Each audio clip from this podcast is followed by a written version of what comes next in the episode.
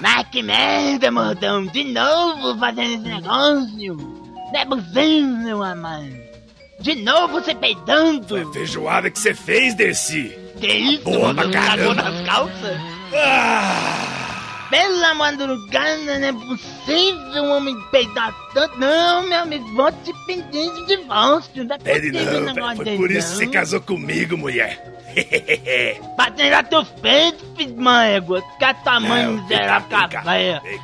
Vem, cá, vem cá, minha nega, vem cá. Sai pra lá, não, não vem me pegar agora não, É, vem é, pegar é. agora Dá não. uma olhadinha ali, tá vendo? Um cara ali, ó lá, ó lá. Tá vendo a gente. Ele tá, ele tá Mandando, vendo a gente. perguntar- deixa eu te perguntar uma coisa. Por que, você tá imitando o Lula? Porque eu tenho nove dedos, pô. Você não sabe que eu sofri acidente.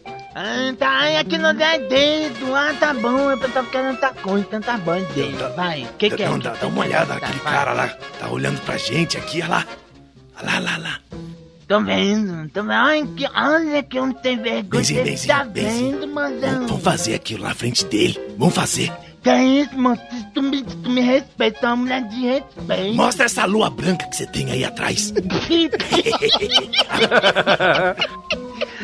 respeita, me respeita, mas que mané nua branca, até a bunda muito bonita, viu? Muito bonita. Vamos, vamos, ó, o cara tá vendo, ela tá filmando tudo. Tá filmando, desgraçado? Me dá 155, quem que vai filmar alguma coisa? Vem, minha nega. Só, só, só espera um pouquinho que tá saindo mais um agora. Ah, Pelo amado, não é possível! Oh, miserável, desgraçado! Eu vou matar esse homem! Ó, filho de uma égua, eu vou dormir na sacada, não quero nem saber! Eu vou dormir na sacada! Seu corno! Você ficar matado coração! Cristina, porque nessa época não tinha direito das mulheres. Eu, como uma mulher muito sensual, eu não posso pedir meus direitos. Vou dormir na sacada, seu corno!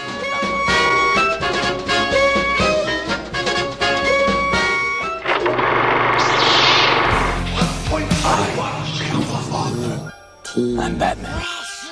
To Jurassic Park. The Force will be with you.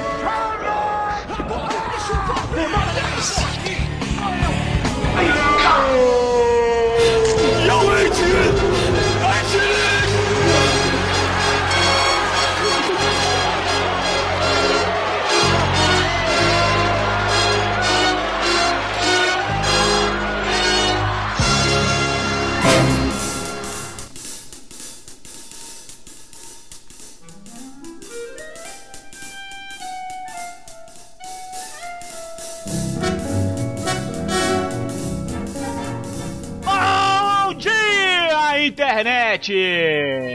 Jurassic Cast no ar, meus caros internéticos. Voltamos para mais um episódio do deste podcast Jurássico. Esse quem vos fala é Manuel Calaveira e eu não estou sozinho, estou aqui comigo, Miotti. Fala galera, depois que eu vi esse filme, Big Brother pra mim, Big Brother do filme, não é nada. Ninguém entendeu nada de novo. Mas Big. Brother do filme? do filme. Do filme 1984. Ah! Vocês não estão ligados que nem eu, porra. Só pensa em Big Brother da Globo. Cara, o Binhote é um gênio, velho. Deixa eu explicar, peraí, eu vou dar, uma- vou dar uma pausa na apresentação. Internet, o negócio é o seguinte, o Miotti, ele paga de retardado mental, mas ele não é, que a mente dele funciona muito mais rápido que a nossa, cara. Porra, é na velocidade da luz, cara. Porra, a mente dele tá assim, em 60 Hz, sacou? E a nossa tá em 20. E- então. Então o bicho, o bicho transcende a realidade. Ele faz essas associações que só ele entende. Cara, o Miotti todo dia é um Inception na minha mente. Porra! Totalmente, vamos lá. co- Continuando agora, agora sim, vamos continuar a apresentação. E está comigo aqui também, Brunão. Cara, uma vez eu tava na casa de um amigo meu e ele começou a imitar um porco e eu fiquei pensando o que que o vizinho estaria pensando naquele momento. Porra, o vizinho tá querendo porco agora, cacete?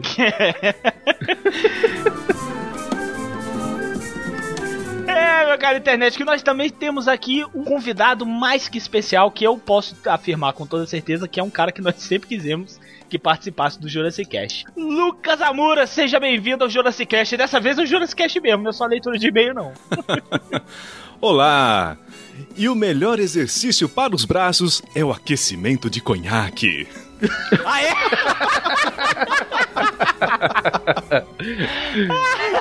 É verdade.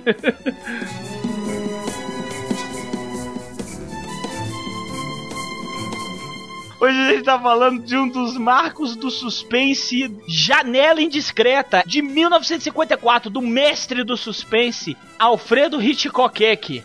Ele mesmo, meu caro internet, que todo hoje, hoje nós vamos destrinchar esse filme da maneira Jurassic Cast, onde você só vê aqui. E pra você escutar isso, e pra você escutar, volte logo. Peraí. E pra você escutar esse maravilhoso. E pra você escutar esse malho. E para você escutar esse maravilhoso podcast é logo após os reclames do Jaiminho.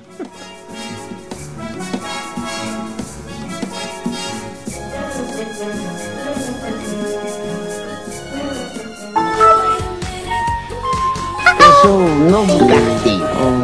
Eu sou de Tangamanga. Procure. Wait a minute, Mr. Postman.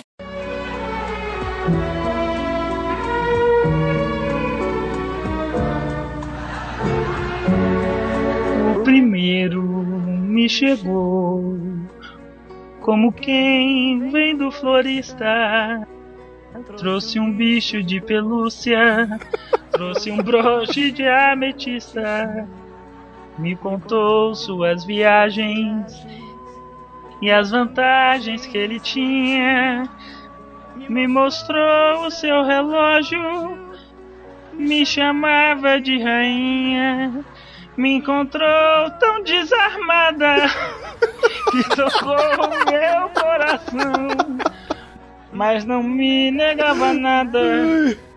E assustado eu disse: Não. Ah, voltamos internéticos, voltamos para as leituras de e-mail. Engraçado que toda vez que eu tento fazer a Betânia fica parecendo PH Santos, né?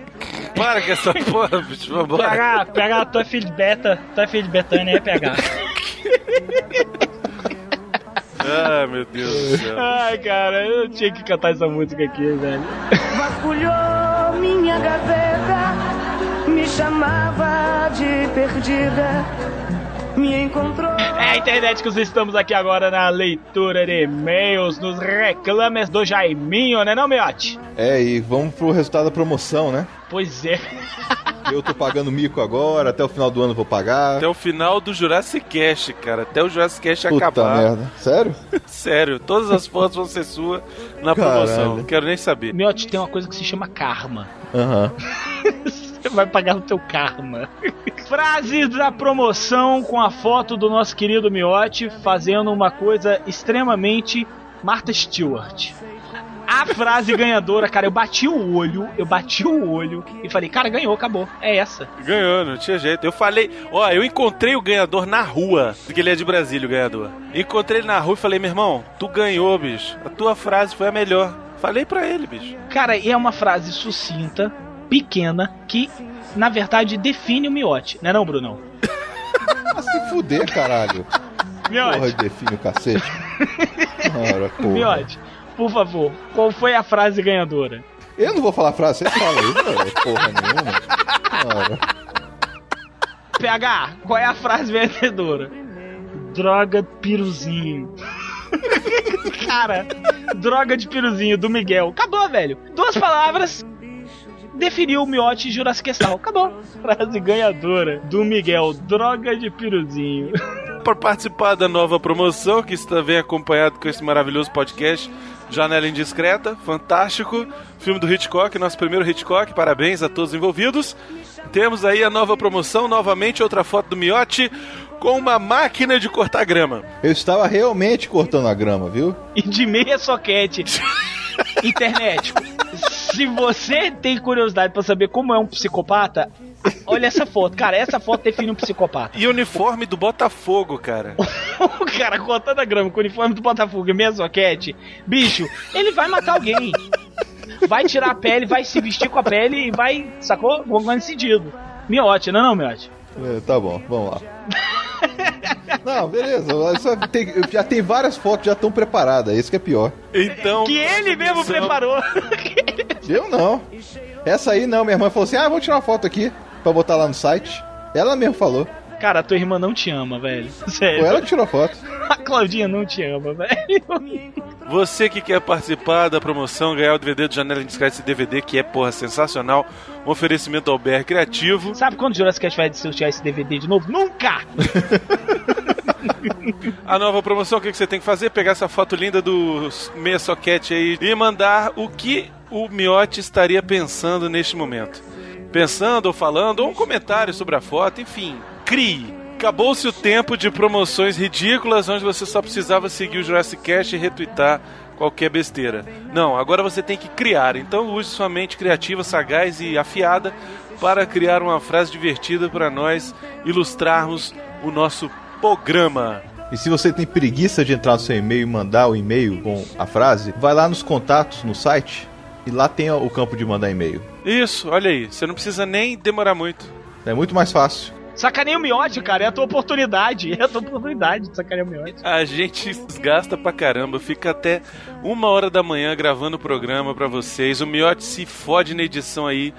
Cara, gente, a única coisa que a gente quer é um retorno de vocês. Então manda os e-mails pra gente, entendeu? E as vantagens que ele tinha. Inclusive, inclusive, estivemos perambulando pela podosfera, na verdade. A queridíssima Mônica Rossi, a dubladora da Jessica Rabbit, da Sharon Stone, aquela voz super sensual. Segunda parte da entrevista com ela, que é onde ela fala um pouco mais da carreira dela. Então escute lá, na calçada número 57. Na calçada 57, vai estar lá, Mônica Rossi. É, pode escutar o 56 também, que a gente tá lá, a gente tá nos dois. É, se você não escutou a segunda parte, obviamente você vai escutar a primeira, porque você não é Mobral. né? Inclusive, a gente tem que agradecer muito a Tata Poa e ao Thiago Iório pelo convite, porque a gente teve o prazer de conhecer a Mônica, né? Além de participar do programa deles, que acabou facilitando o contato da gente com o Mário Jorge, cara. Que, pô, foi a nossa grande surpresa aí da semana passada, né? Sim, verdade, que fez um bruta sucesso, cara. Eu tô recebendo comentário até hoje daquele programa. Ah, até hoje, bicho. Mas se não fosse o Thiago Iório e a, e a Tata Poa terem chamado a gente pra participar com a Mônica, a gente ia ter um pouquinho mais de dificuldade pra chegar no Mário. O pessoal do Na Calçada aí, parceiros, bicho. Parceiros mesmo.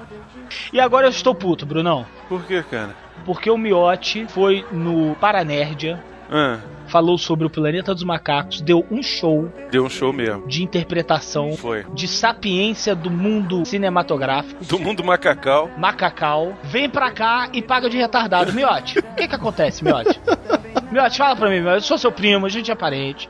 Miotti, fala pra mim. O que que acontece? Você tem medo? Você tem medo da opressão? O que que é, Miotti? É que aqui eu fico preocupado com a edição, então eu tenho que falar menos. Pra ver se tá tudo ok, se estão falando direitinho. Cara, eu nunca vi uma resposta tão filha da puta. Miotti, cara, vai tomar todo teu cu. Cara, muito bacana, muito bacana mesmo, mesmo, mesmo. O programa, o episódio do Paranerdia, aonde o Miotti tá lá. Muito bacana, não só porque o Miotti participou, não é isso não. É porque o programa ficou excelente mesmo. Foi o melhor programa do Paranerd até hoje. Olha Na aí, tua opinião, Miotti. né? Na tua opinião, né, ô, ô Inocência? Escuta lá que você vai ver. A humildade do Miotti. Segundo as palavras do Miotti, o melhor programa do Paranerd, vai lá e baixa, escute, que tá muito legal, sobre o planeta dos macacos. Muito bom mesmo. Parabéns ao Alexandre. Inclusive, Alexandre, Olá, tudo bem? Nerdmaster, eu queria te agradecer pessoalmente. Você mandou muito bem, cara, na edição. O programa ficou excelente. Olha, parabéns. Obrigado a todos para a Nerdia. Um podcasts para nerds. Ele odeia isso, cara. E a gente só faz pra irritar ele, que é o melhor. É, a gente ama ele, cara, por isso que a gente irrita. que tocou meu coração. Eu queria agradecer muito ao nosso padrinho, ao nosso amigão Lucas Amura, pela participação nesse podcast que vocês estão ouvindo agora. Foi formidável. Cara, o Lucas. Foi impressionante. O Lucas foi formidável, cara. Vocês acabaram de ouvir o primeiro teatrinho aí que ele participou. E vocês não sabem o que aguardam vocês nos próximos teatrinhos desse programa. Tá sensacional. Lucas Amura, você é o cara, bicho. Então, o Lucas, ele está irreconhecível. Irreconhecível, sério. Eu nunca vi um negócio assim, cara. Cara, mas o que que acontece com as pessoas? Elas- Vocês já perceberam que elas participam do Jurassic Cast e elas meio que despirocam? Elas acham que isso aqui é a casa da mãe Joana, bicho. Aí, Mas não é aí- não? Não é não? Aqui não é a casa da mãe Joana, aqui é a casa da mãe Betânia. Isso, um gole de aguardente. Vamos ler os e-mails. Antes, vamos para um recado de voz mandado pelo nosso querido piloto Alexandre Salles. Olha aí.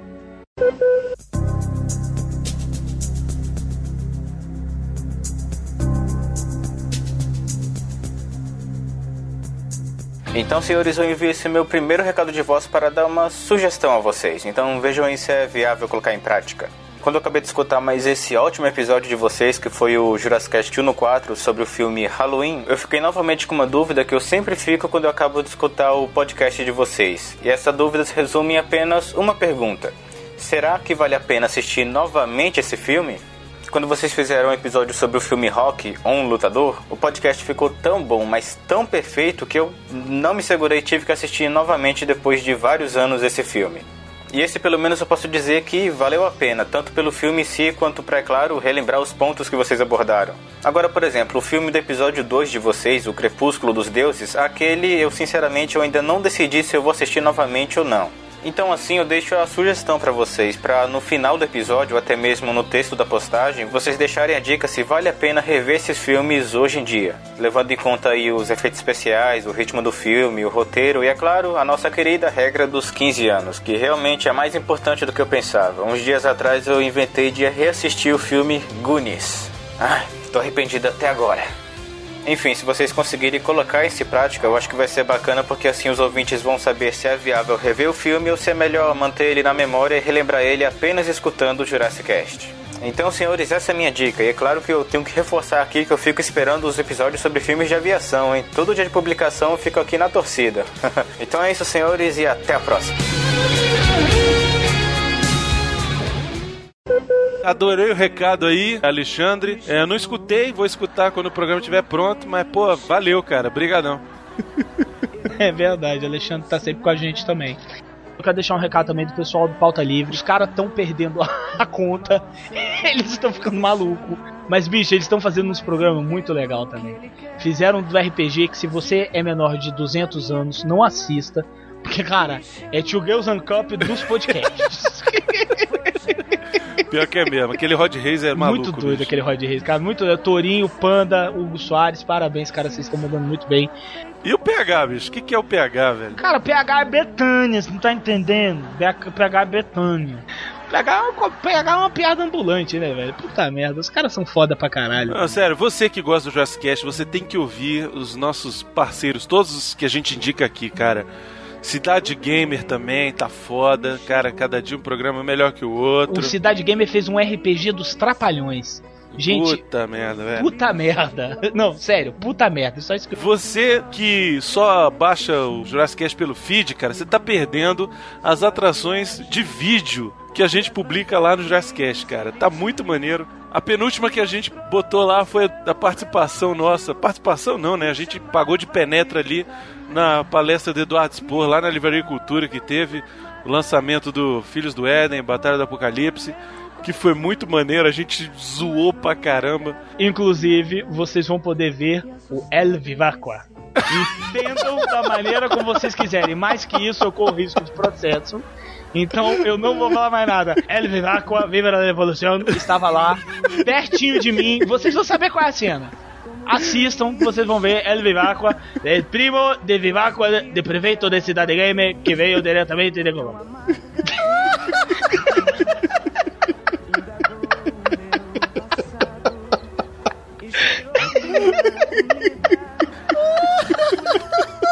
Cara, o Piote, o Bruno tá indo igual o João, velho. Olha só.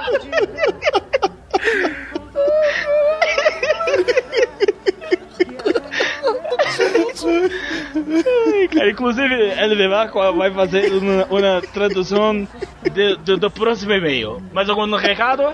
Temos, bicho. Eu tô com soluço, cara. Porra, peraí. Do outro vídeo, porra. É, ah, sim, no próximo vídeo. Ah, mas eu não gostei, não. Vocês, vocês botaram a minha intimidade na internet. Eu não gostei.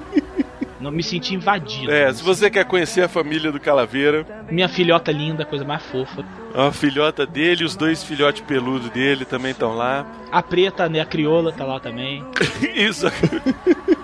Todo mundo. Então acessa lá o aniversário do Calaveira. Também tá lá em vídeo. E larga de ser filha da puta de só baixar a porra pelo feed, meu irmão. Dá uns views lá pra gente, cara. A gente tá precisando. Ó, Gente, é importante, a gente que faz podcast, a gente que trabalha com internet, um cliquezinho que vocês dão no site é importante pra caraca. Inclusive, você que não foi lá ver o vídeo, você que não assina o nosso canal do YouTube, você perdeu que a gente botou um spoiler dizendo qual ia ser esse programa. Olha aí. Tá vendo? Sim, exatamente. que isso, Manuel Calaveira, agora? Sou Evivacqua. no, eu não sou mais Manuel. Eu agora sou El Vivacqua. Don Vivaco. Não, El Vivacqua. El Vivaco. El Vivacqua. O título é meu, o título sou eu que faço, então não se mete. Que faço? Vamos, acabou essa bosta? Acabou. Vamos agora Vamos para os e-mails? Vamos lá. agora para a leitura de e-mails. Me chamava de rainha, me encontrou tão desarmada. E aí, galera do Jurassic Cast, tudo bem com vocês? Aqui é Thiago, The Portal Soares, 31 anos, analista de sistema e podcaster, de São Bernardo do Campo, SP. Sensacional a entrevista nostálgica de tudo. O Mario é realmente uma figuraça. A voz dele já está na história da TV brasileira. Estou escrevendo para acrescentar uma curiosidade sobre um dos trabalhos do Mario, o Golpe. Por mais incrível que pareça, o nome original do personagem, quando ele foi concebido, era realmente Gorpo. Contudo, quando a animação começou a ser desenvolvida, eles optaram por trocar o nome do personagem para usar uma das técnicas mais manjadas da animação, especialmente em He-Man, que é a inversão de sequência. Como todo mundo deve ter notado, várias das animações de movimento utilizadas na série são reaproveitadas à exaustão. Eu cansei de ver o He-Man trocando a espada de mão, e para maximizar essa economia, eles só animaram certas sequências em um sentido: o He-Man andando da direita para a esquerda e vice-versa. Né? E ao precisar fazê-lo no outro sentido, bastava inverter a lâmina do celuloide exatamente como um espelho. No caso do Gorpo, contudo, se ele estivesse com um G no peito, essa técnica não funcionaria, pois veríamos a letra invertida. Daí a, a opção por trocar o nome do personagem para Orco. Quando a série veio para o Brasil, contudo, eles optaram por, por usar o nome com o qual o personagem foi concebido. Olha aí. Aí ele ainda faz um adendo aqui. A bem da verdade, não sei por que simplesmente retiraram a letra do hobby dele. não creio que a criançada fosse tão tapada assim a ponto de precisar da letra na roupa para reconhecer o personagem. Se fosse assim, o nome do He-Man no Brasil seria Vasco. Só ia ser Vasco se ele tivesse bigode, cara. Aí sim É. ia ser Vasco. Olá, Jurássicos amigos. Desculpe minha ousadia, mas após ouvir a maratona Jurassic Cast, os considero como amigos, pois só amigos conseguem melhorar nosso humor em qualquer momento. Meu nome é Fábio Custódio, tenho 41 anos e sou analista de suporte em São Paulo. Foram várias horas de trabalho, que seriam tediosas, salvas pela energia de dar boas risadas e relembrar filmes que fizeram parte da minha infância, adolescência e maturidade com vossos podcasts. Neste último com Mário Jorge, eu pluguei meu iPod nas caixas de som e disponibilizei para um amigo do trabalho e gostaria de relatar sua reação. O Ricardo Nishioka, obviamente descendente de japoneses, arregalou os olhos, espantado e com um largo sorriso, e disse: Você não tem ideia de quantidade de lembranças boas que estou tendo ouvindo a voz desse cara. Parecia que eu tinha eletrocutado o Japa, e mesmo assim ele ficou feliz e de bom humor, e não parava de falar e comentar dos personagens que o Mario já dublou. Cara, que massa. Então, parabéns a vocês do Jazzcast que conseguem fazer pessoas felizes melhorando seu estado de espírito ao ouvir seu podcast. Vida longa e próspera e que a força esteja com vocês. Fábio Custódio de Oliveira.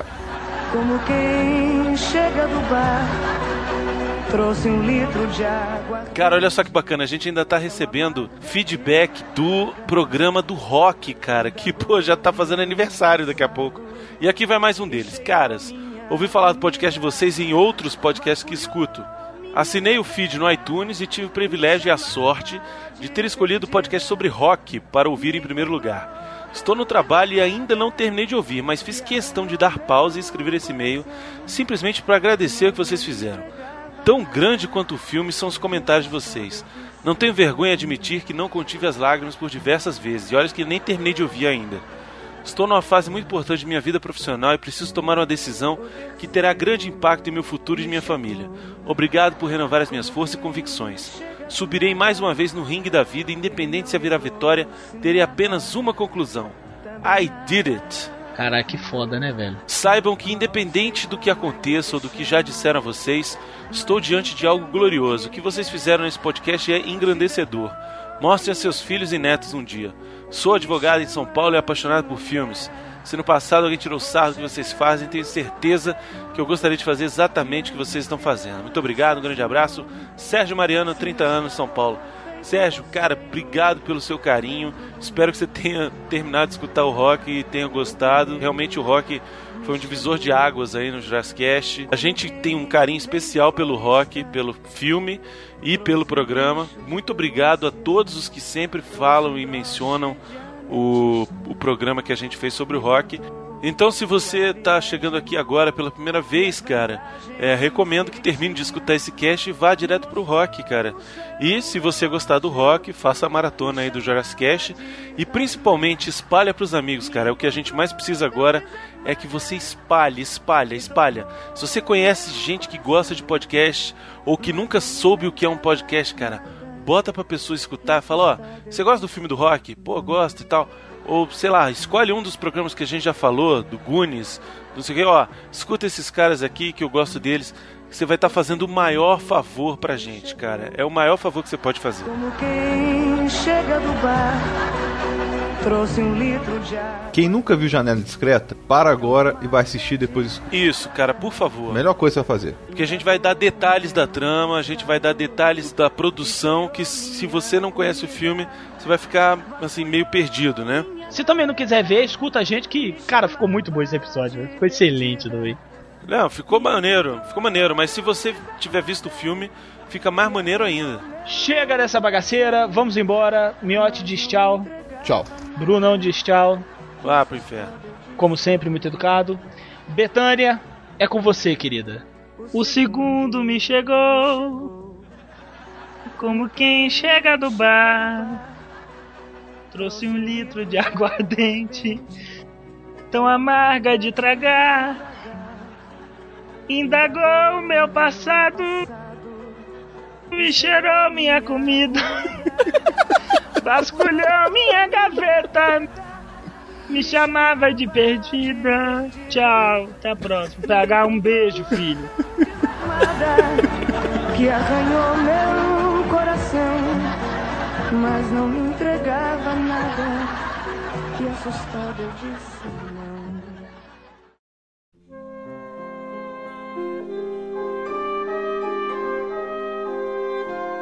Janela Indiscreta. Miote, Diga.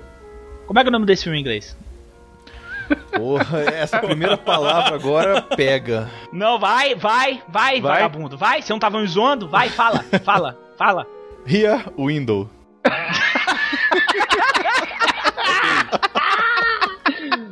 A janela que escuta, é isso.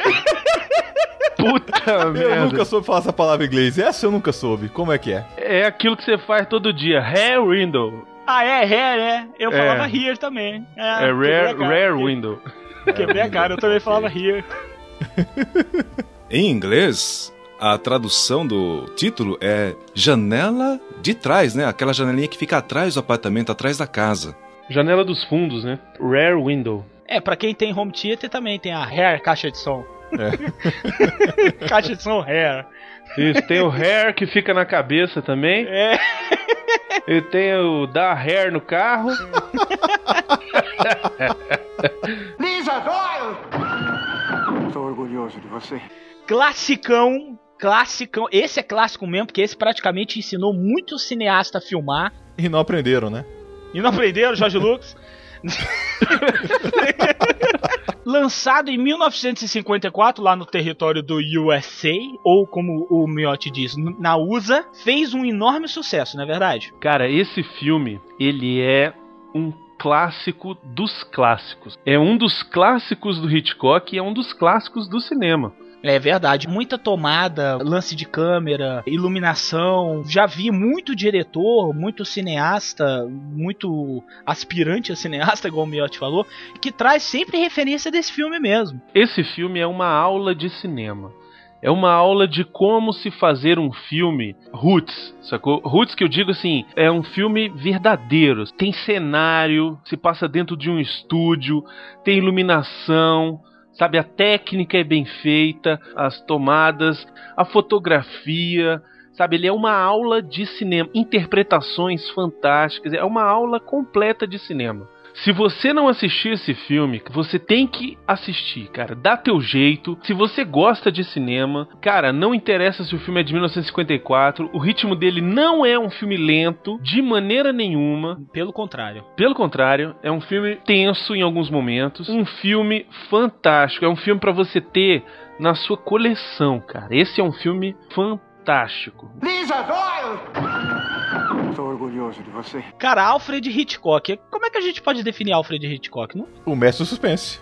Só fala isso. A gente não pode esquecer que a gente fala pros internéticos mais jovens também. Por que que Alfred Hitchcock é conhecido como o gênio do suspense? Vai lá, Miotti, essa eu vou deixar para você. Miotti, ele é PhD em Hitchcock. Não só do suspense, ele é mestre em tudo. Ele faz um filme dele, por exemplo, esse que a gente tá falando agora. Ele bota comédia, mas não é aquelas comédias pastelão. São diálogos muito inteligentes. Tem aquela parte tensa, que é a parte do suspense. Outros filmes tem aquele horror que você fica desesperado. Drama. Ele, ele mistura tudo. É um- é- esse cara é um mestre, mesmo, é um gênio. Ele faz de tudo num filme só. Mas ele é conhecido mesmo como o mestre do suspense, principalmente porque todos os filmes dele, a maioria pelo menos, tem um pezão no suspense. Assim, você, em algum momento, ou na maioria do tempo do filme inteiro, você vai ficar tenso. Esse cara, ele é influência pra qualquer um que quer fazer filme de suspense. O diretor hoje, novo, cara saiu da escola de cinema. Se ele quer fazer filme de suspense, pode ter certeza de que a principal influência dele é o Alfred Hitchcock. Não existe outra. Até porque todas as outras beberam em Alfred Hitchcock. Se você hoje vai no cinema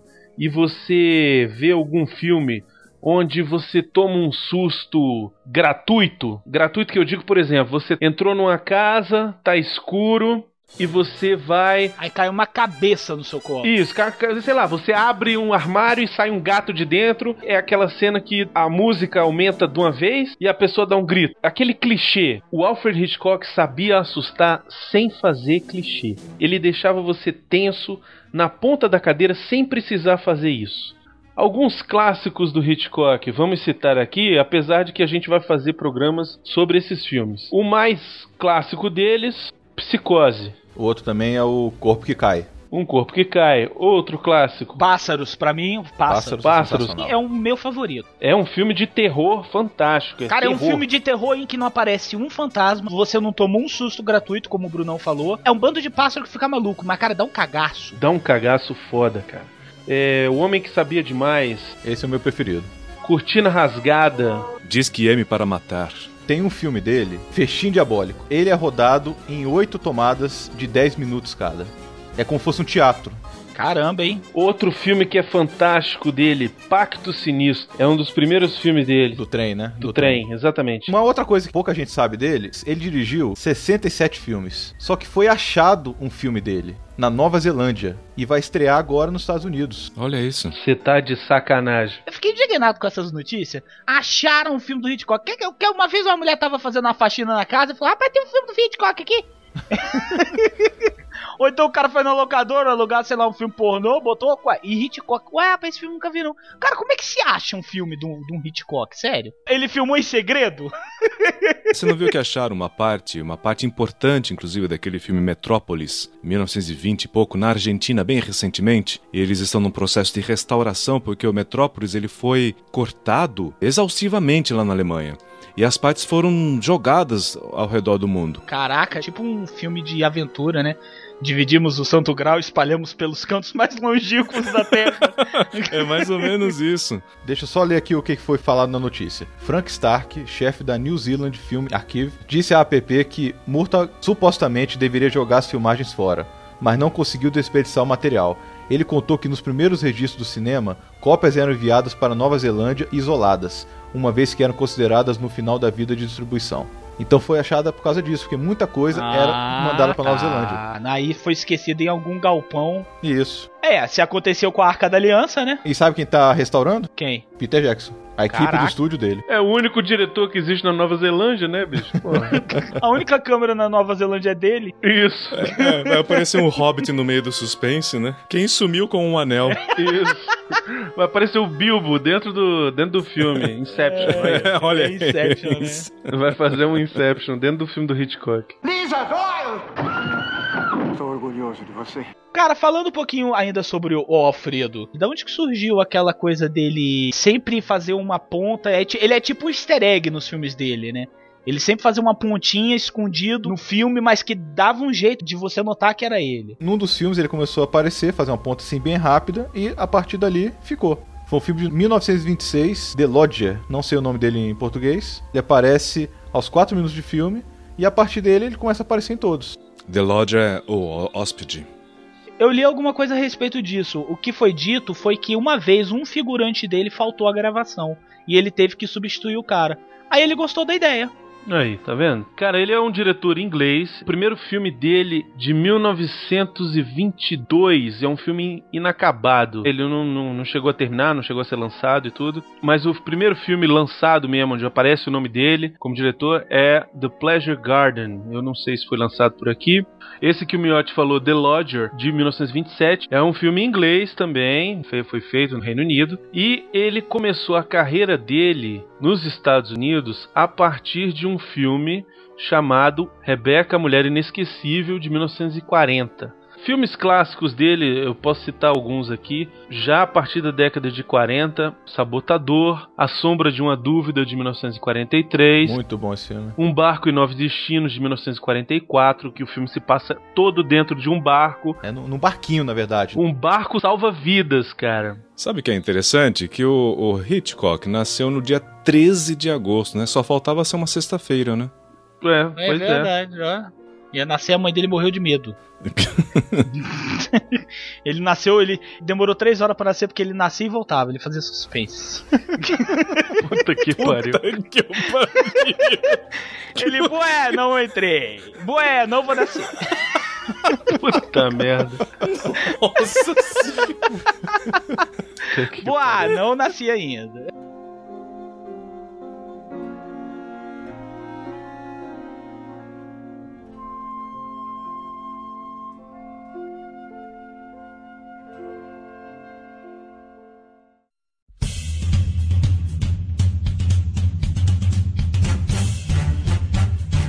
Uma coisa que eu lendo sobre o filme, eu fiquei surpreso, porque foi o maior set de filmagem já construído na época pela Paramount Pictures. Quando eles foram fazer o filme, não tinha um estúdio que coubesse a ideia do Hitchcock de fazer um cenário de Greenwich Village, que é um bairro perto da, da Broadway, ali perto, né, em Manhattan. Não dava pra ele filmar na cidade, cara, porque ele ia ter que filmar cenas acontecendo de manhã, de tarde, de noite, no meio da madrugada e de manhãzinha cedo. O que que ele fez? Eles pegaram um dos galpões lá dos estúdios que tinha um porão. A Paramount autorizou que retirassem o piso e aí o porão virou o térreo. E o que era o piso original do porão virou o segundo andar, que é onde o filme inteiro é filmado do, apartamento do, do do Jeffrey. Jeff. Ah, Entendeu? Então, eles tiraram o chão, sendo que o segundo andar passou a ser o térreo e o térreo era o porão. Aquela parte ali onde a gente vê o jardim, o nível da rua. A iluminação, cara, nesse estúdio, ela era pré-programada. Ela tinha uma iluminação que foi feita programada pro dia, uma outra iluminação pra dar cara da tarde, outra pra dar cara do crepúsculo e outra pra ter cara da noite. Olha o trabalho, olha o cuidado dessa produção. E isso era feito apertando uma alavanca. Você apertava a alavanca, mudava pro dia. Virava a alavanca pra tarde. Virava outra, crepúsculo. Olha isso, que coisa fantástica, bicho. O motivo disso aí que o Brunão tá falando, internet, que é assim, pra quem não assistiu o filme, a sinopse bem curtinha dele é o seguinte: um fotógrafo de ação. O que, que é fotógrafo de ação? Ele é um cara, fotógrafo repórter que vai onde tá acontecendo a bagunça. Então, é, por exemplo, hoje ele iria cobrir uma revolta, ele iria cobrir uma guerra, ele é o cara que vai cobrir um evento esportivo perigoso, e o cara se embreava, se pendurava no, no asa delta, sabe? O cara era aventureiro. E quebrou a perna por causa de um desses trabalhos. é uma coisa que eu acho fascinante. Eu tô falando da sinopse, mas aí a gente vai falar sobre essa construção do personagem no início do filme, que eu achei foda pra caceta. Ninguém, hora nenhuma no filme, fala assim: Ah, essa sua perna você se acidentou lá no Congo em 1900 e tanto, não sei o que. Cara, não é. Ele mostra câmera quebrada. Aí a câmera vai passeando pelo apartamento do cara e vai mostrando um monte de foto de ação, de carro capotando, guerra e o Diaba 4. E aí ele mostra o termômetro e um termômetro marcando 1200 graus Celsius. Por que, que ele fez isso tudo? Porque ele tá mostrando quem é o personagem, por que, que ele está daquele jeito e por que que tá aquele monte de gente com aquele bando de janela arregaçada, que tava um calor, uma coisa desgraçada ali.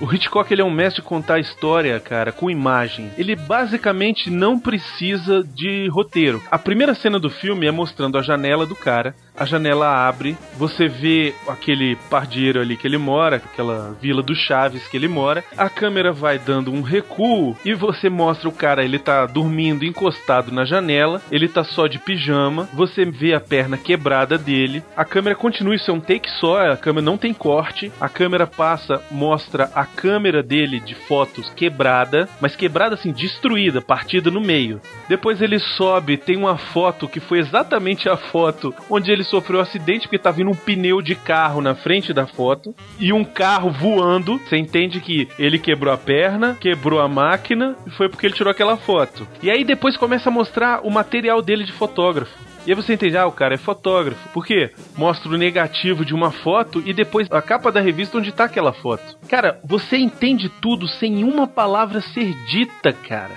É, é fascinante mesmo. Não é à toa que esse cara é um mestre. E não foi só na parte do apartamento dele, ele já mostra a vizinhança toda. Isso, exatamente. Que ele usa uma câmera só, um take só, isso que é pior, hein? Ele usa um take só, porra. É tudo um take só, cara. Não tinha computação gráfica, cara. Ele tinha uma grua que entrava dentro do apartamento e ia para fora ali. Então era com essa grua que ele conseguia filmar lá fora e entrar e mostrar o apartamento dentro do carro. E você falou, ele mostra também o termômetro pra dizer que é verão, cara. E verão em Nova York é um inferno, cara. É um calor desgraçado. Até explica o casal que tá dormindo fora da. Te explica o casal que tá dormindo na sacada, pois é. E não tem um diálogo, né? Isso é o quê? 30 segundos? 40 segundos de filme? Acabou. O universo do filme já tá construído. Ali ele só precisa desenvolver personagem. Não, isso é realmente uma coisa genial mesmo. Foi genial mesmo. Eu fiquei impressionado. E aí tem umas curiosidades. Com pouquíssimas exceções, quase todas as filmagens foram feitas do apartamento do personagem principal. Olha que coisa legal, cara. Ele bota numa, numa perspectiva sempre de que é o cara na cadeira de rodas que tá observando as pessoas. Quem assiste pela primeira vez fala assim: por que essa câmera tá tremendo? Porque é como se fosse ele mesmo olhando. Ele se movimentando, olhando a câmera fica tremendo um pouquinho. É porque é o olhar dele ali na hora. Você tá enxergando pelos olhos do ator. Uma sensação real. É uma sensação real, isso mesmo. A janela, nesse caso, é uma pergunta de leigo, tá? A janela, nesse caso, pode ser considerada um personagem também? Eu acho que pode. A janela é o cúmplice do Jeffrey, né, cara? Assim como o próprio binóculo, assim como a, as próprias pessoas que frequentam o apartamento dele, assim como nós. Nós somos cúmplices do Jeffrey. É, porque a gente observa tudo com ele o tempo todo. O que, que é a nossa tela de televisão se não uma grande janela, né? Exatamente. O filme, ele é sobre a incompatibilidade entre o homem e a mulher. O filme não é sobre um cara que tá vendo os seus vizinhos e presencia um assassinato. Não é sobre isso. Porque o filme inteiro você passa discutindo os pontos de vista diferentes dos homens e das mulheres, cara. Homens são de Marte, mulheres são de Vênus. Cara. E a Grace Kelly é do paraíso. Desenvolvendo um pouco mais a história, o Jimmy Stewart, que faz o papel do Jeffries, é um cara que é aventureiro, que tirou foto e tal, e tá preso a essa situação, onde ele tem que passar ali, sei lá, um mês e meio em recuperação, porque a perna dele se liquefez, e ele tá esperando para poder voltar a trabalhar. É mesmo, né, bicho? Na verdade, ele não tá com a perna engessada, ele tá com a perna e a bacia engessada. A perna e o quadril. ele fez, né?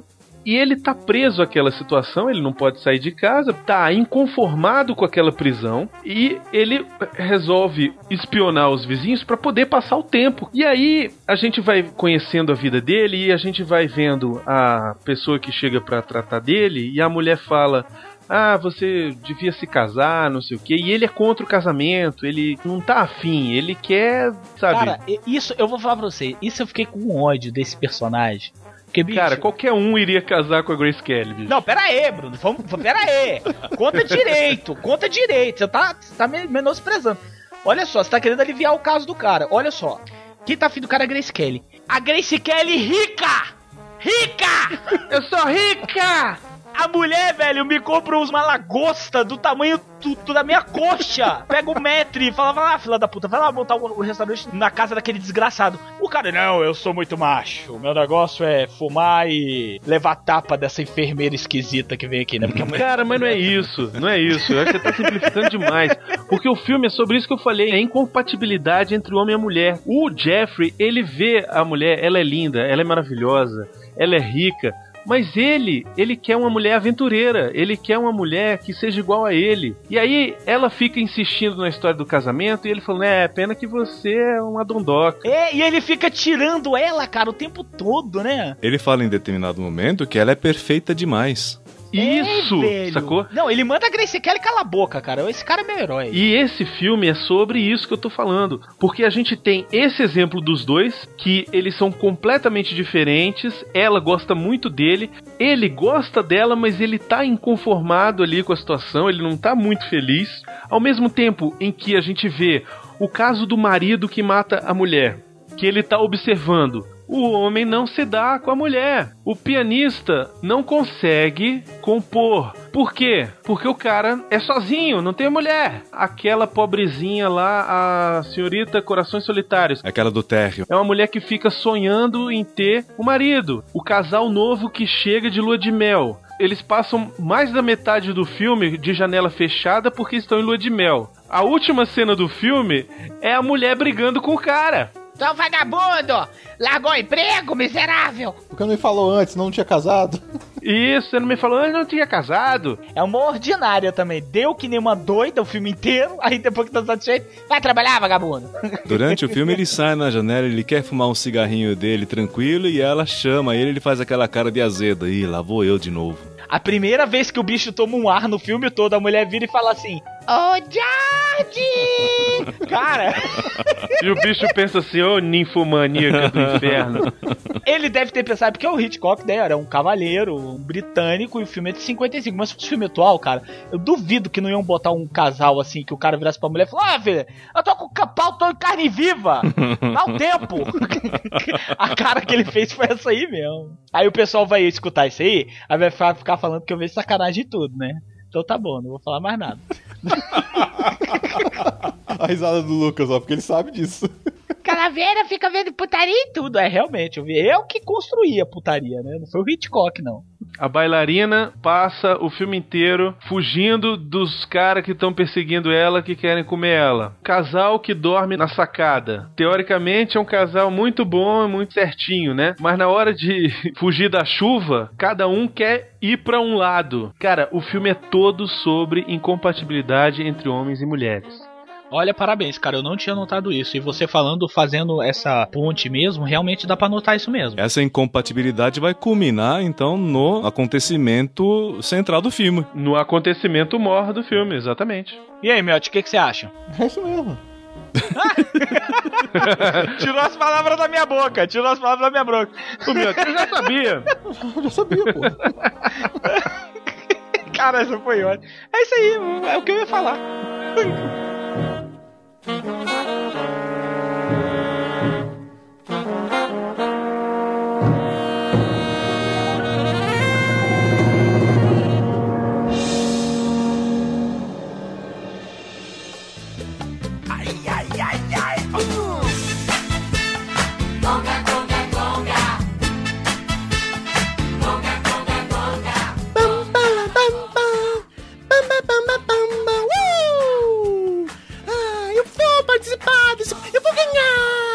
vou ganhar. Espacate, espacate, espacate. Ah, consegui! Ah, lá, lá, lá, lá, lá, lá, lá, lá, uh! Ai, ai, eu vou passar nesse teste. Eu vou passar e eu vou conseguir ganhar isso aqui. Ah, mas eu tô tão cansada agora. Oi, Olá, senhorita. oi. Ah, o que você quer? Eu vim aqui para fazer o teste do sofá com você. Ah, não! De novo, não! De novo, sim. Ajoelhou, tem que rezar. Ah, não, eu tô sentindo tão arrombado ultimamente, mas vem, vai, fazer o quê, né? Eu quero passar, eu tenho que passar nesse teste. Se o Luciano Huck vai me pagar por causa disso, vai, vem. Ai, vem, vem logo. Tá certo, mas espera só um momentinho que eu vou fechar a janela porque tem um filho da puta ali olhando, espionando a gente e batendo. Ele, tá fazendo isso mesmo? Ah, eu nunca vi. Deixa eu ver também.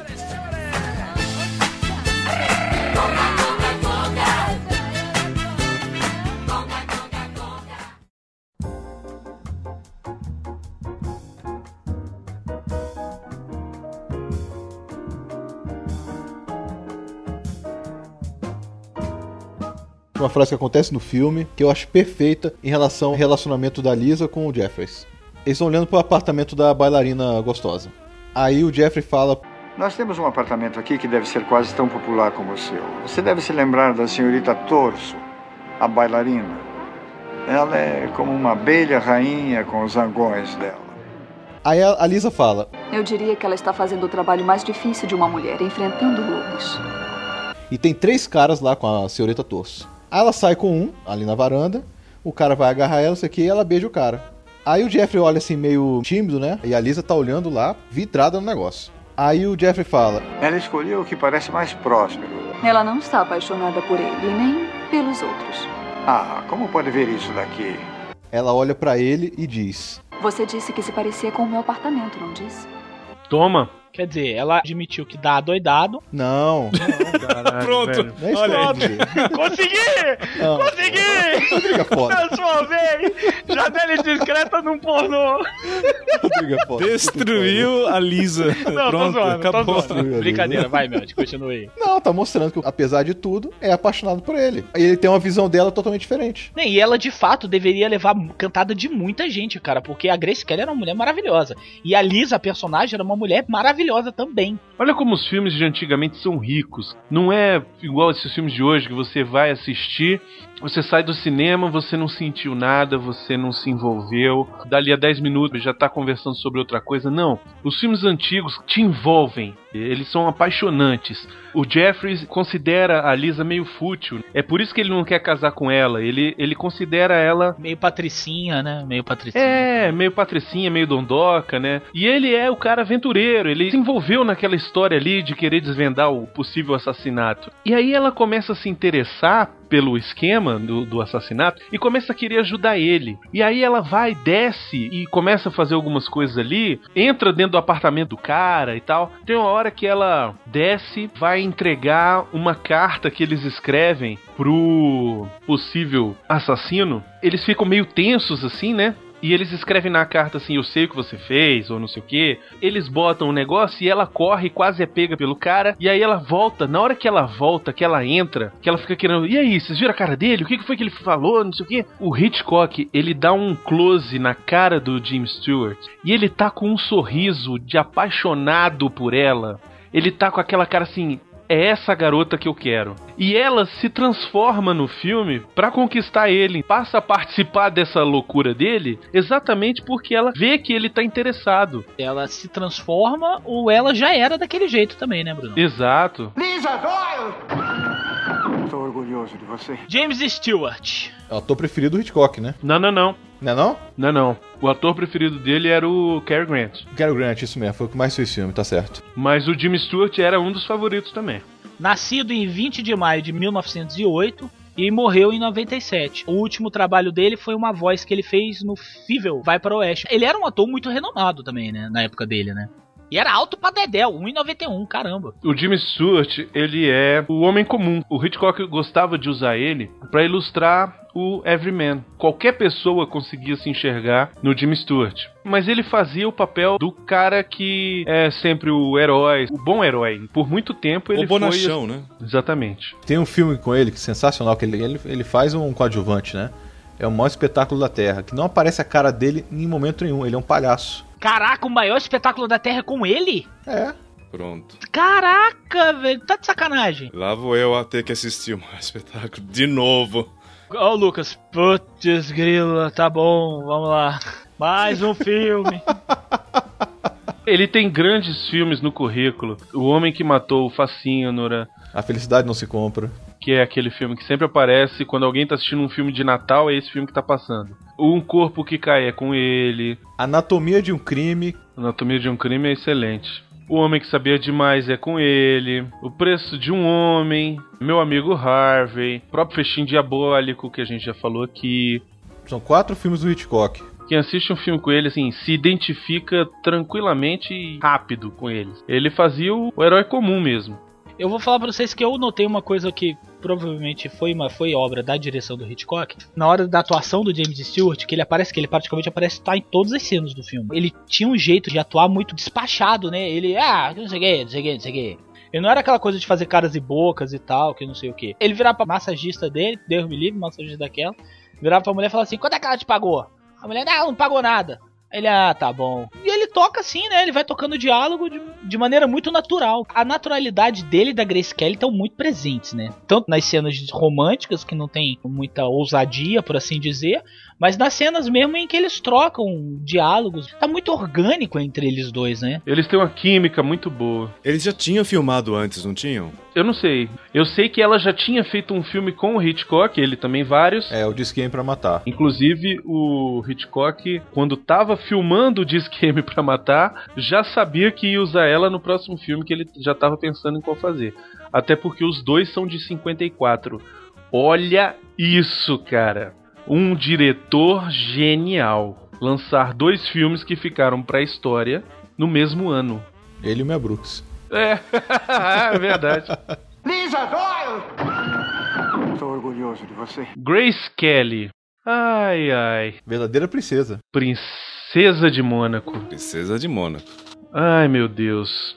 Ai, ai. Tava muito bonita desse filme mesmo. Cara, ela era fantástica, né? Uma mulher linda, bicho. A atriz mais bonita de todos os tempos do cinema, cara, pra mim. Todo mundo fala muito daquela bonequinha de luxo, Audrey Hepburn. mas eu acho a Grace Kelly muito mais bonita, muito mais simpática. Ela não era gostosa, Ela não era uma mulher sensual, ela era uma mulher discreta. Você ficava apaixonado pelo jeito dela. Ela não era, por exemplo, um furacão como a Marilyn Monroe, que você ficava de quatro por ela e você queria devorar a mulher. A Grace Kelly era pra casar. e ela tá muito bonita nesse filme. O figurino dela, até porque ela, como ela era da moda, da alta costura nova-iorquina, ela sempre aparece no filme com figurinos muito bem acabados, roupas de fino corte. A primeira cena dela eu achei assim fascinante, porque ela olhando pra cara do Jeff, e a câmera vai abrindo e você vai vendo o rosto dela, cara, você percebe a beleza da Grace Kelly. Você ficar assim, caraca, Embasbacado, né? embasbacado. Eu pausei o filme, sério, eu pausei o filme e fiquei olhando assim pra, pro rosto dela. Falei, gente, como essa mulher era bonita, eu não tinha reparado nisso. Era muito linda mesmo. Nasceu em 12 de novembro de 1929, na Filadélfia, olha aí, Pensilvânia, nos Estados Unidos, e morreu, infelizmente, em 14 de setembro de 1982, em Mônaco, vítima de um grave acidente de carro automobilístico também. Ela foi a princesa de Mônaco, casou lá com o príncipe, por isso que ela virou uma princesa, e se tornou um conto de fadas, porque ela era uma moça, uma plebeia, né, uma moça comum, e se casou com, com um príncipe. Na época repercutiu muito isso. Tanto que o último filme dela é de 56. Isso, ela fez poucos filmes. Só em 54 ela estrelou cinco filmes, cara. Foi o Janela Indiscreta, Amar é Sofrer, Tentação Verde, As Pontes de Tocorri e Disqueme para Matar. Isso, o Ladrão de Casaca, que inclusive também é do Hitchcock, tá? E é um filmaço. É ela e o Cary Grant. Inclusive tem uma boneca, Barbie Grace se chama, do personagem desse filme, Ladrão de Casaca. Você tem ela aí, Lucas? Você coleciona Barbies? o Lucas coleciona. É, é, tá aqui do meu lado, eu sou um colecionador compulsivo de Barbies. o Sr. Smithers, né? Eu lembrei do Sr. Smithers agora. Olha, garoto, isso que você viu é um segredo. É, olha aí, garoto. Bicho cheio de Barbie. Por isso que tu não chamou o Bruno pra ir no teu apartamento, né? O Bruno falou, vamos lá, dar uma esticada lá. Tá, Não, não, não, não. Pra quê? Besteira, rapaz. Vamos ficar por aqui mesmo.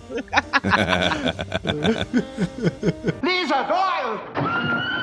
Estou orgulhoso de você. A figurinista desse filme é uma pessoa chamada Edith Head. Dessa época de 1950, 1960, ela era a chefe do departamento de figurino da Paramount. Vocês lembram que a gente falou aqui do Crepúsculo dos Deuses? O figurino daquele filme é da mesma pessoa, da Edith Head. Olha só. Vocês podem ver que é uma coisa que um se reflete mais ou menos no outro. Sempre aquela coisa alta costura, um figurino fantástico. Essa mulher ganhou Oscar atrás de Oscar. Ela é muito homenageada hoje em Hollywood. Se você tiver oportunidade de assistir esses documentários desses DVDs, volta e meia ela é citada. E volta e meia, se você pegar um filme aí de 1950 e poucos, se for da Paramount e você olhar ali quem é o costume design, você vai ver o nome dessa mulher, Edith Head. Ela era uma figurinista tão talentosa que ela conseguiu fazer a Grace Kelly ficar com redinha na cara e ficar uma coisa bonita. Eu não sei se é reflexo do nome da Grace Kelly, mas se você olhar as fotos dela, ela com mais idade, já lá como princesa de Mônaco, ela não perde a graça. Ai,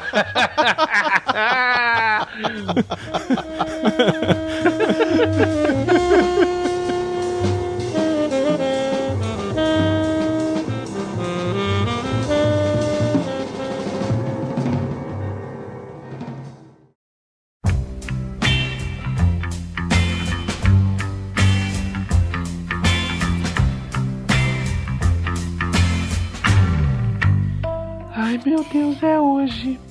Ai, que vai ser hoje.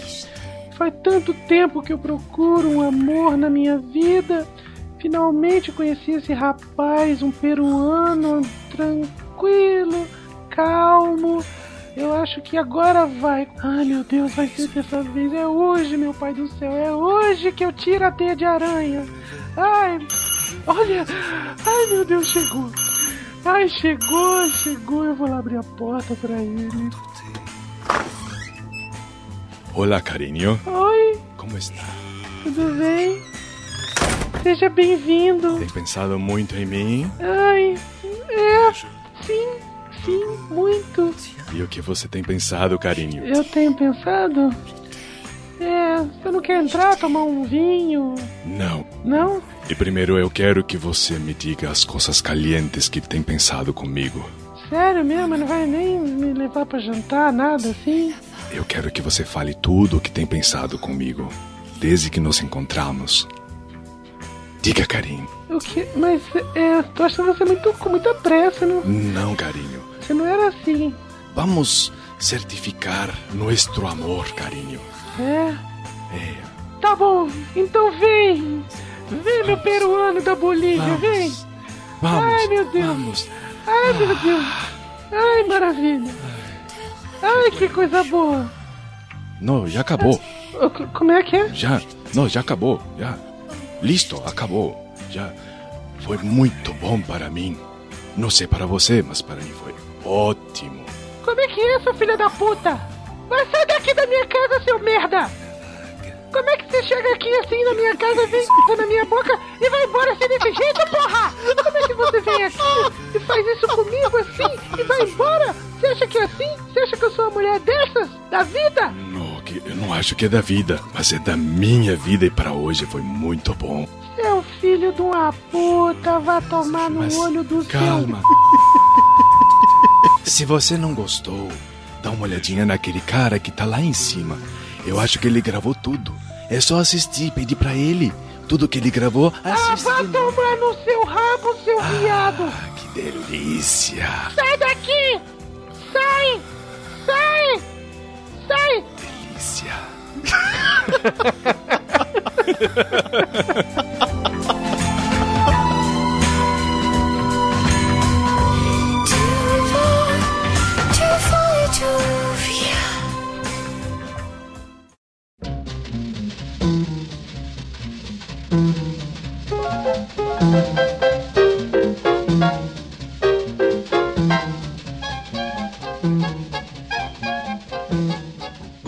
Roteiro de John Michael Hayes e Cornel. Cornel Woolrich. Woolrich.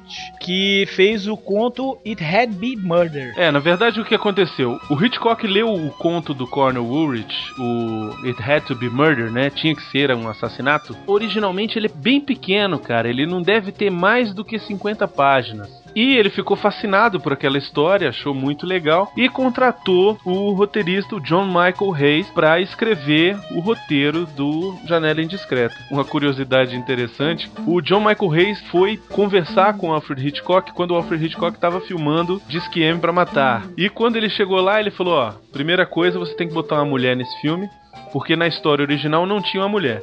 E ele falou: Você tem que botar uma mulher porque eu vou usar. Tá vendo aquela gata ali?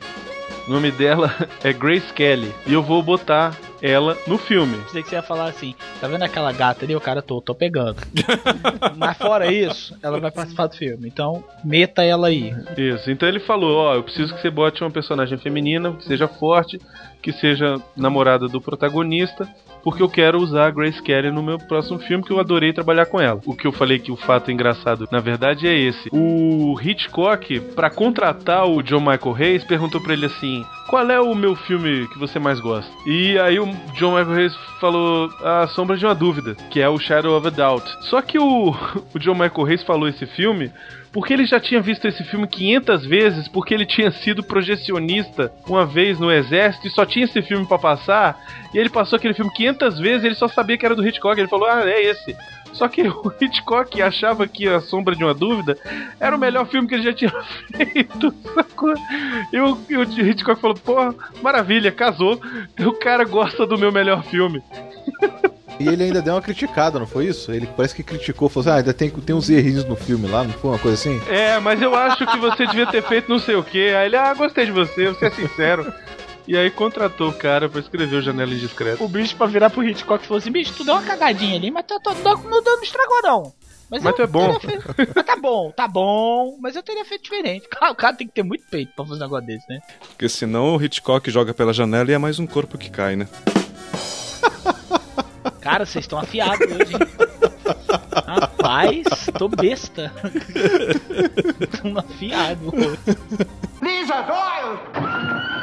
Orgulhoso de você. No Oscar de 1955, ele recebeu quatro indicações nas categorias de melhor fotografia colorida, o Robert Burks, melhor diretor, Alfredo, e melhor trilha sonora e melhor roteiro, por- pelo John Michael Hayes. BAFTA 1955, indicado na categoria de melhor filme, o prêmio Edgar Allan Poe de 1955 também, vencedor na categoria de melhor filme, esse ele ganhou, e o prêmio NBR, National Board of Review, de 1954, onde a queridíssima Grace Kelly recebeu o prêmio na categoria de melhor atriz. E também ganhou o prêmio NIFCC, que é o New York Film Critics Circle Awards 1954, onde também a Grace Kelly recebeu o prêmio na categoria de melhor atriz. Caracas. Parabéns, viu? Será que ele é bom esse filme? Não sei, né? Não sei, não sei se ele é bom, sabe? Não sei se vocês devem assistir esse filme. Sabe a cena em que o personagem do Jimmy Stewart tá dando uma de stalker, né? Tá vendo ali o, o pessoal fazer suas coisas e tal. E aí começa a chover. E aí o casal da sacada levanta o colchão no meio da chuva e tal. Ficam meio descoordenados pra poder entrar em casa. Putz, eu sei o que você vai falar. Vocês perceberam isso? Aham. Completamente. Isso foi uma jogada do Hitchcock de gênio. Primeiro, como o estúdio era suspenso e era enorme, e ele tinha que filmar de dentro do apartamento do personagem do Jimmy Stewart, o Hitchcock tinha um rádio e ele se comunicava com os outros personagens, com a vizinhança, pelo rádio. Cada um tinha um fone de ouvido, né, um ponto. Ele foi dirigir a cena, ele primeiro deu a direção só pro ator. A atriz tirou o fone e ele falou: Ó, o que vai acontecer na cena é isso, vai começar a chover, você vai pegar o colchão e você vai puxar o colchão pra esquerda e tentar entrar na janela da esquerda. E aí o cara tirou o fone, ele virou pra atriz e falou: Olha, vai começar a chover, você vai pegar o seu colchão e você vai entrar na janela da direita. Ou seja, ele deu uma direção pra um e uma direção pra outra. E aí, na hora de filmar, cara, cada um fazia uma coisa e virou aquela confusão. Que ficou muito natural, porque na hora de uma chuva no meio da sacada, cada um vai querer, né? Fica aquele corre-corre, aquele desespero. Tanto que quando o cara cai dentro do apartamento, o cara caiu mesmo. Uhum, é. Cara, olha que gênio, bicho. Que gênio. Lisa Doyle! orgulhoso de você. Agora uma dúvida que eu tenho, sempre tive na verdade, na hora que ele dorme, o cara sai, o assassino, né? E ele tá mostrando o Jeffrey dormindo, aí volta pro cara saindo com a mulher. E depois volta de novo pra ele. Mostrar que ele tá dormindo, que ele não viu ele saindo com a mulher. Quem é aquela mulher? É a mulher dele ou é a amante? Não, cara, isso fica claro. não- eles falam no filme que o cara trouxe a amante pra fingir que ele tava saindo com a mulher, pro porteiro ver que ele saiu com a mulher e todo mundo dá o testemunho depois, ah, ele saiu com a mulher. Mas ninguém viu que era a mesma mulher. Ele fala isso no filme? Ninguém falou, ninguém afirmou que era a mulher dele. Só falaram que ele saiu com uma mulher. Pois é, aí que eu acho outra genialidade do Hitchcock. Ali ele tá enganando o público. Não, Tá. não, Tá. Claro que ele tá enganando o público. não. Claro que tá. Isso é uma jogada do Hitchcock que é fantástica. Quando ele bota o personagem do James Stewart dormindo e a gente vê o cara saindo da casa junto com a mulher, o que, que ele tá fazendo do público? Você acha que ele tá só enganando a gente? Não. Ele tá fazendo a gente de cúmplice, cara. Até aquele momento, a gente só via o que o James Stewart via. Só que agora a gente tá à frente dele, cara. Então a gente fica em suspense pensando: porra, mas o James Stewart não viu isso. O que, que vai acontecer quando ele descobrir isso? Tanto que a gente descobre que não era a mulher dele junto com James Stewart. Ele não enganou a gente. Na verdade, ele tá fazendo a gente virar o James Stewart. A gente fica esperando a hora em que o James Stewart vai descobrir que a mulher saiu de lá de dentro. Cara, isso é uma psicose, não? Como o Miotti falou aí, eu confesso que eu também fiquei um pouco confuso na hora, assim, porque os personagens, quando eles estão discutindo sobre esse fato, fica claro, pra mim, pelo menos ficou claro o seguinte: o Jeff ele, ele infere, ele pergunta, fala, ó, não, peraí, disseram que ele tava saindo com uma mulher, não falaram que é a mulher dele.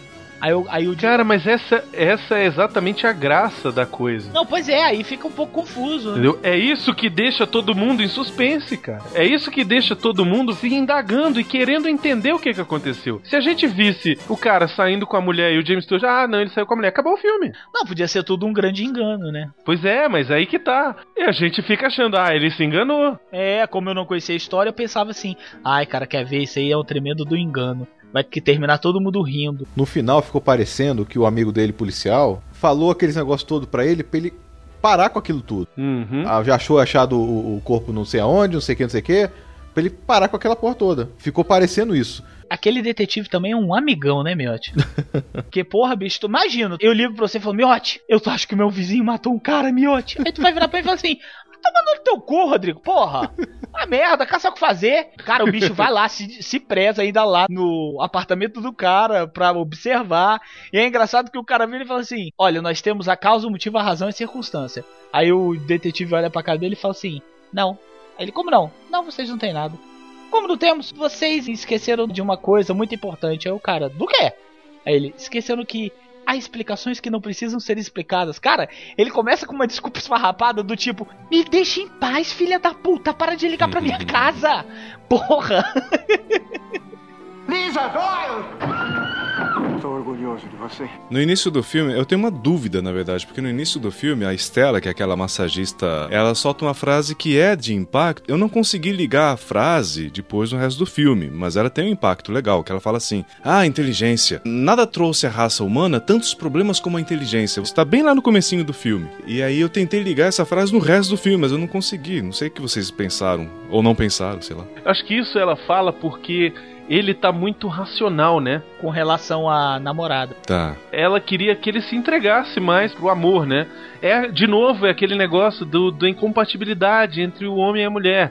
O homem é racional, a mulher é passional. Uhum. Nada é pior do que a inteligência, né? O cara fica pensando só com a razão e deixar o emocional de lado, né? Tá. E o filme todo ele brinca com esse negócio, né? Sim, sim. O, o Lucas trouxe essa questão da massagista.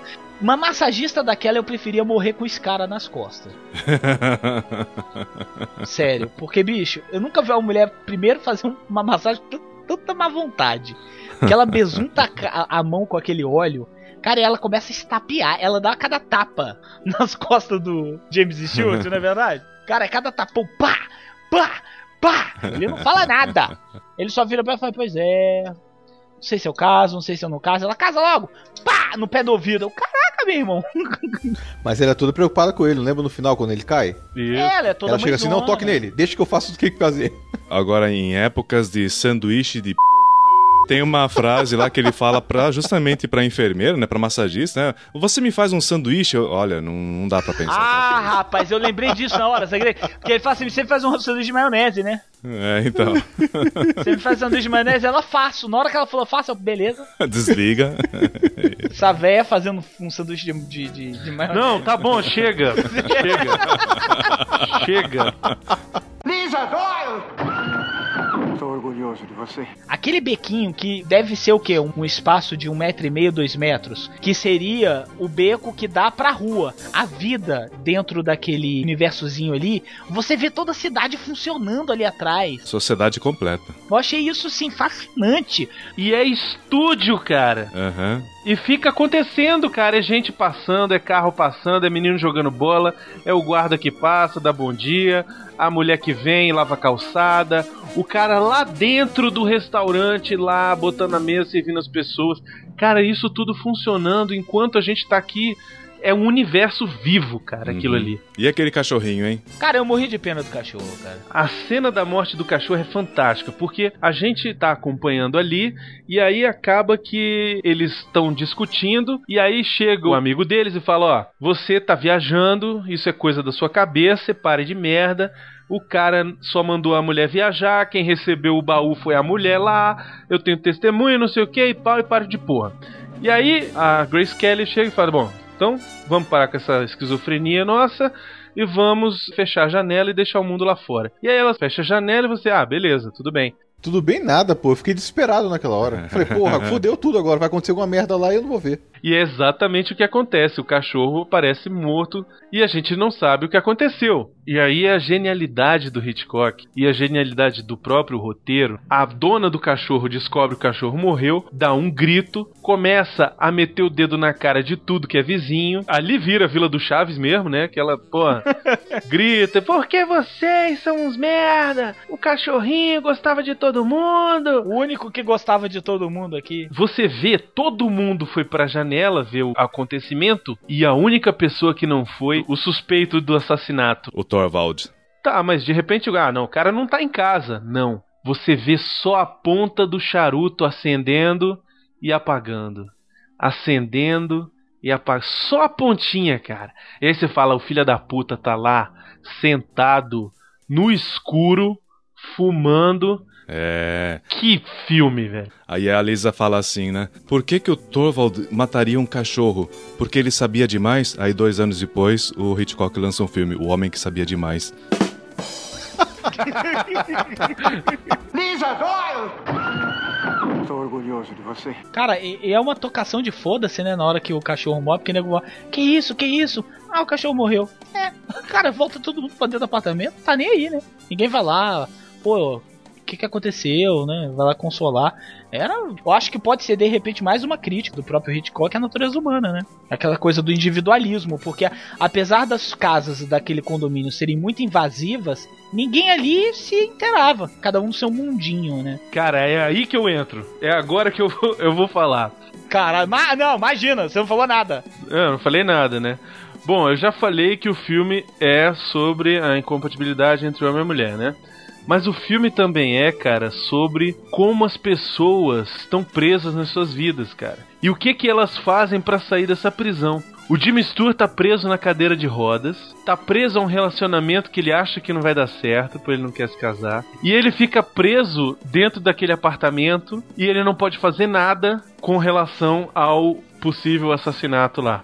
A Grace Kelly tá presa ao Jimmy Stewart. Por quê? Porque ela ama, mas como ele não quer casar, ela vai aceitando. Tanto que numa hora ela briga com ele, mas na noite seguinte, o que, que ela faz? Ela volta. E o Stuart, o que, que ele faz pra fugir da prisão da cadeira de roda? Fica bisbilhotando a vida alheia, cara.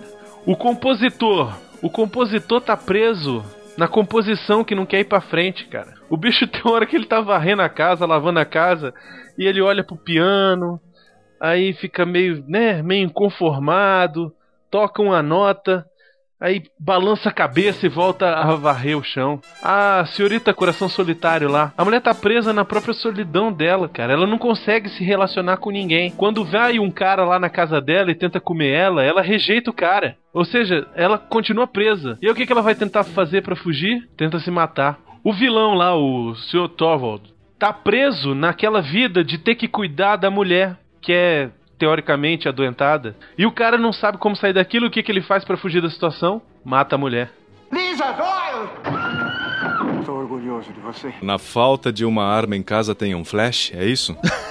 Aquela cena final ali foi meio bizonha, não foi não? Não é, cara. Ou foi genial e eu que que pra caramba. Não é, cara. Ele é genial. O que, que o Hitchcock tá mostrando ali? Que as pessoas têm problemas com flash. Bote um flash na sua cara pra você ver o que acontece, porra. É exato, acontece aquilo mesmo. Acontece aquilo, entende? Ainda mais no escuro. O que ele tá querendo mostrar com aquilo ali? Como o James Stewart, ele tava antes no comando da situação, até o momento em que a Lisa vai presa, ele tá meio que ameaçando o cara e a polícia bate lá na casa do cara e o cara descobre que ele tá do outro lado da rua. Até aquele momento ele tá meio no comando da situação, né? Até aquele momento ele tinha uma parede entre ele e o acontecimento. Mas a partir do momento em que o cara acha a casa dele e entra na casa dele, ele não tem como se defender. E aí ele usa a única coisa que ele pode, que é a essência de vida dele, que é a máquina fotográfica para se defender.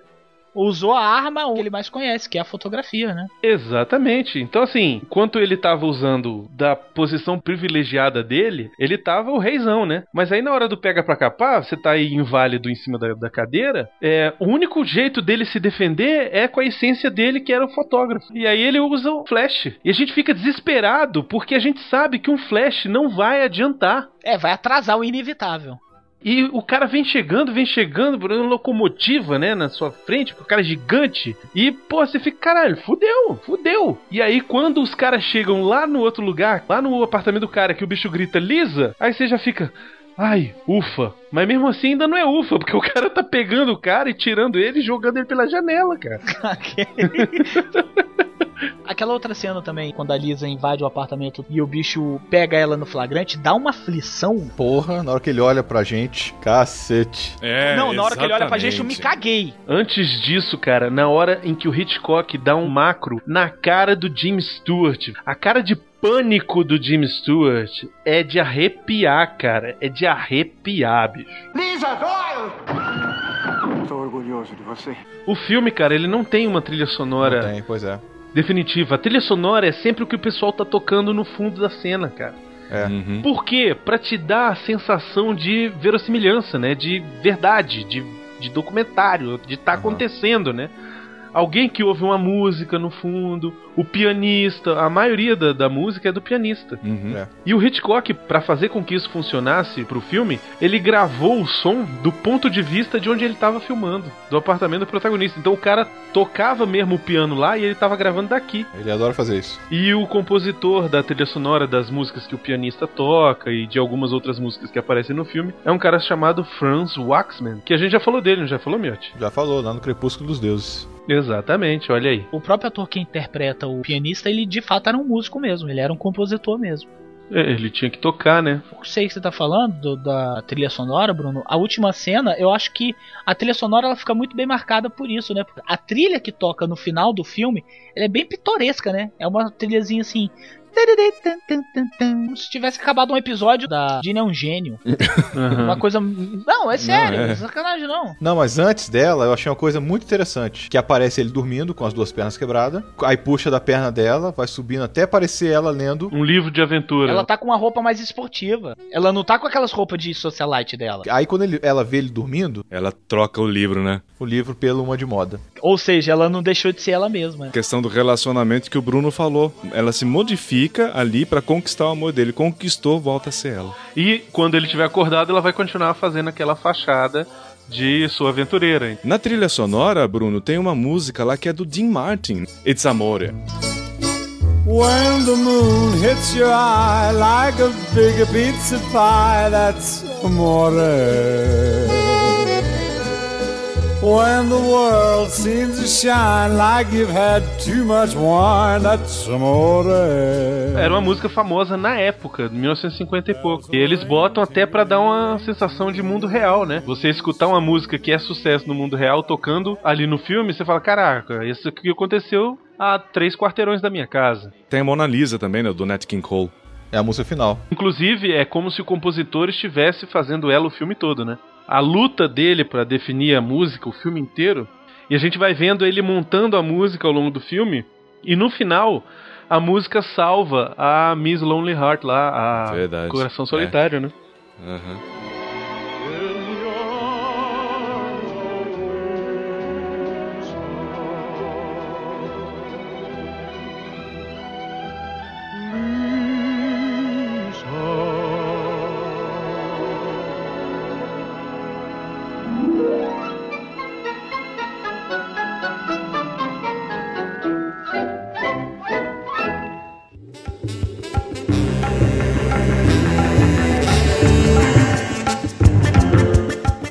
Aquela cena final do Ferris Bueller correndo é, é excelente, não Sabe é? o que eu mais gosto dela?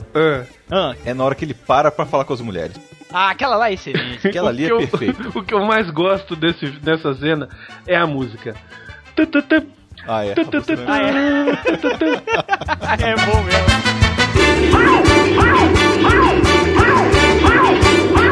Não, e o engraçado é que ele tá na câmera lenta e os outros estão no modo normal. É, não. É, ele tá aquela- tipo- Aquela cena é muito perfeita. Ele tá tipo homem de um milhão de dólares, né?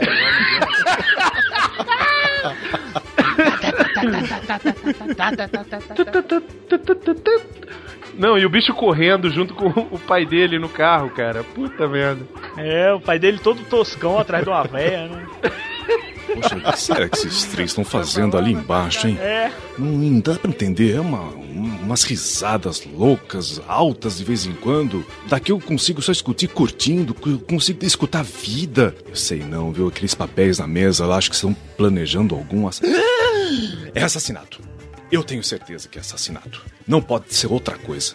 Terrorismo. Esses três são terroristas. Eles. Mas peraí. 11 de setembro já foi, 11 de outubro, 11 de novembro, 11 de dezembro, 11 de janeiro. Ah, sei lá, não tá certo isso aqui não, viu? Pera, o que, que estão fazendo lá? Olha lá, eles estão tirando a roupa. Que isso? São terroristas nus. Vão tomar banho esse pessoal aqui. Gente doida! Como é que eu fui parar nesse pardieiro aqui? Eu tenho que falar lá com a síndica do 71. Deixa eu ligar aqui. Ô bruxa! Vê se me tira daqui! Eu preciso ir pra outro lugar! Já! Não vai acontecer uma coisa, você não, você não faz ideia do que vai acontecer. Fica aí e, o- e a sua lua vai virar. Queijinho, meu bem. Tchau, fui, hein?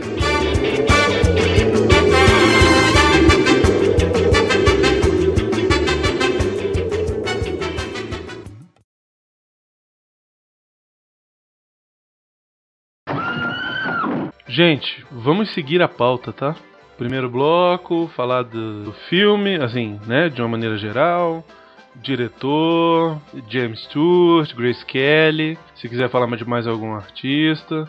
O gente que eles se referiram, Lucas, sou eu. eles falaram, gente. Gente, vamos seguir a pauta? Gente, calaveira. Vamos seguir a pauta? Calaveira. Não, admito mesmo, eu me perco na pauta todo dia. Me perco não. Na verdade eu não me perco, porque a pauta tá aqui. Mas eu enfio, eu deixo o Leonardo maluquinho na hora. Cara, o Miotti, Lucas, o Miotti fez um milagre É. nos Caça-Fantasmas. Porque o Calaveira se junta com o Viváqua. É. Cara, eles começam a conversar um monte de loucura, bicho.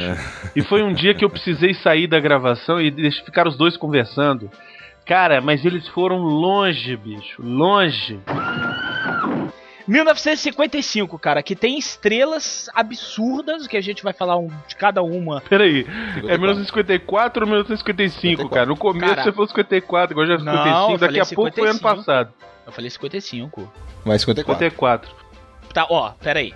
No começo foi só pra- 54. Eu vou... O filme é de 1954. É? É. Você Ah, falou então- 54 no começo, continua com 54. Então tá, não, então beleza. Produzido em 54 e lançado em 55. Tá bom, vamos continuar assim. Que isso, rapaz? 55 ali Não, é. cara, a data 55 é em Portugal, cara. Ah, tá. Ah, beleza. Esquece aí, é, vê o de cima. Cara, que vergonha, Lucas, desculpa, tá? Tá vendo, Lucas? Você não vê nada disso no, no- no produto final. Eu sabia, cara. que Foi lançado no Brasil. Cadê o cara. Brasil? Quando é que ele foi Puta merda. Cara, eu falo pra vocês que eu não entendi, vocês acreditam? Puta Grace, que graça. pariu. Grace, Grace, graça. Ah, tá. Entendi. Agora eu entendi. Legal, bacana. bem bolada, bem bolada. Como disse o bem bolada, bem bolada. É, Caralho, também quer dizer então que o nome da Grace Kelly é Graça Kelly? É, isso Puta merda. Caraca, velho. Nome Nossa, de princesa, meu irmão. Nossa senhora, cara. Edneia, Edneia Popstar o cacete. Graça Kelly, olha aí, ó. Dona Graça. Dona Graça tá linda no filme, cara. Pô, de... Ô, Bru, ô, ô, ô, ô, Lucas, você devia ter falado isso antes, cara. Cara, mas a Dona Tanto- Graça tá gata no filme, não tá? Fala a verdade. Tanto, tanto que chegavam pra ela e falavam assim, ô princesa. Olha aí. Olha aí. As piadas surgindo. Atenção. Creuzebeck. Teatrinho 1. Cena 1. Take 1. Do. Teatrinho 1 do. Anda, porra! Janela indiscreta. Atenção. 3, 2, 1. Valendo. Que isso, velho? cara, ninguém vai acreditar que é o Lucas, velho. Ninguém, vai cara, acreditar. ninguém. Ninguém vai. Ninguém, Ninguém, vai, velho. vai achar que sou eu, Bruno. ninguém vai acreditar. O, ca... o cara podia gozar rápido. o cara É. podia gozar rápido e ir embora. Tá bom. E ela ficava Caralho. chorando. Ah, meu Deus. É, comeu, me comeu rapidinho. Ninguém gosta É. de mim. Lucas, tem filho não, né, Lucas? Não, não tem. Pois é, ainda bem, né? Por quê? Você tá discutando aí. Ah, não, a, peru- a peruana tá escutando isso. Ela também tá, não? Ah, mas ela não tá entendendo nada. Jo, jo, jo que significa Peru? em Brasília. O que significa gozar? É. Gozar em Peru significa Curitiba com a cara dos outros. Eu tô brincando, vai, vou botar no mudo aqui, senão não vou, não vou aguentar parar de rir. Aí toca a campainha, eu vou lá, abro, a gente começa a conversar, não sei o que, daqui a pouco você começa a querer, né? Tá E bom. tereréu, querer, querer me comer, e aí a gente. A gente Ô, experimenta. ô, ô, Tá? tá gravando isso, né, Miotti? Você gravou isso aí, né? Você gravou Olha, isso aí, Vai né? pros extras. Você vai pros extras, né? Você vai querer me comer. Você vai querer me comer, eu não vou deixar. ai, ai. Caraca. Que, que isso, bicho? Você é doido? Que, isso, rapaz? Você bota um pi, a gente bota um Até pi, eu cara. pensei demais. Não, dá pra botar isso não, cara. Você é doido? Bota o pi, porra. A gente bota um pi, cara. Bota o pi, porra. Qual o problema? Ah, não, então tá bom. Cara, quanto a isso, eu tenho umas coisas pra falar. Não sei se a gente pode já começar a falar disso. Ou a gente podia falar primeiro dos, dos grandes atores do filme, ou não? Vocês querem? Não, vamos, vamos falando dos atores, vamos seguindo a pauta, né? Como você mesmo ordenou, né? O, o né? Cara, alguém tem que manter a sanidade no programa, né? Mas rapidinho, não vão embora ainda não, que tem uma pessoa querendo falar com a gente aqui. Quem? Mas peraí, é pra terminar de, de gravar ou é pra continuar Pode parar, pode parar de gravar. É porque ele tá querendo falar com a gente. Aí, Mário? Fala, meu filho. Opa! Ô, meu querido. É, tá todo mundo junto aí, né? Então, e mais um convidado aqui nosso, Lucas. Fãzão seu também. Yasa- Yasumura. Olá, Mário, tudo bem? Tudo, meu filho, aqui tudo bem. Gra- que, que honra poder falar com você, viu, Mário? Eu sou seu fã, fã incondicional, viu? Sempre um prazer falar com meus. Meu, esse pessoal passa a ser amigos, né? E vocês não são de a gente passa a ser amigos. A gente. E o nosso trabalho é feito justamente para isso, para vocês. que eu-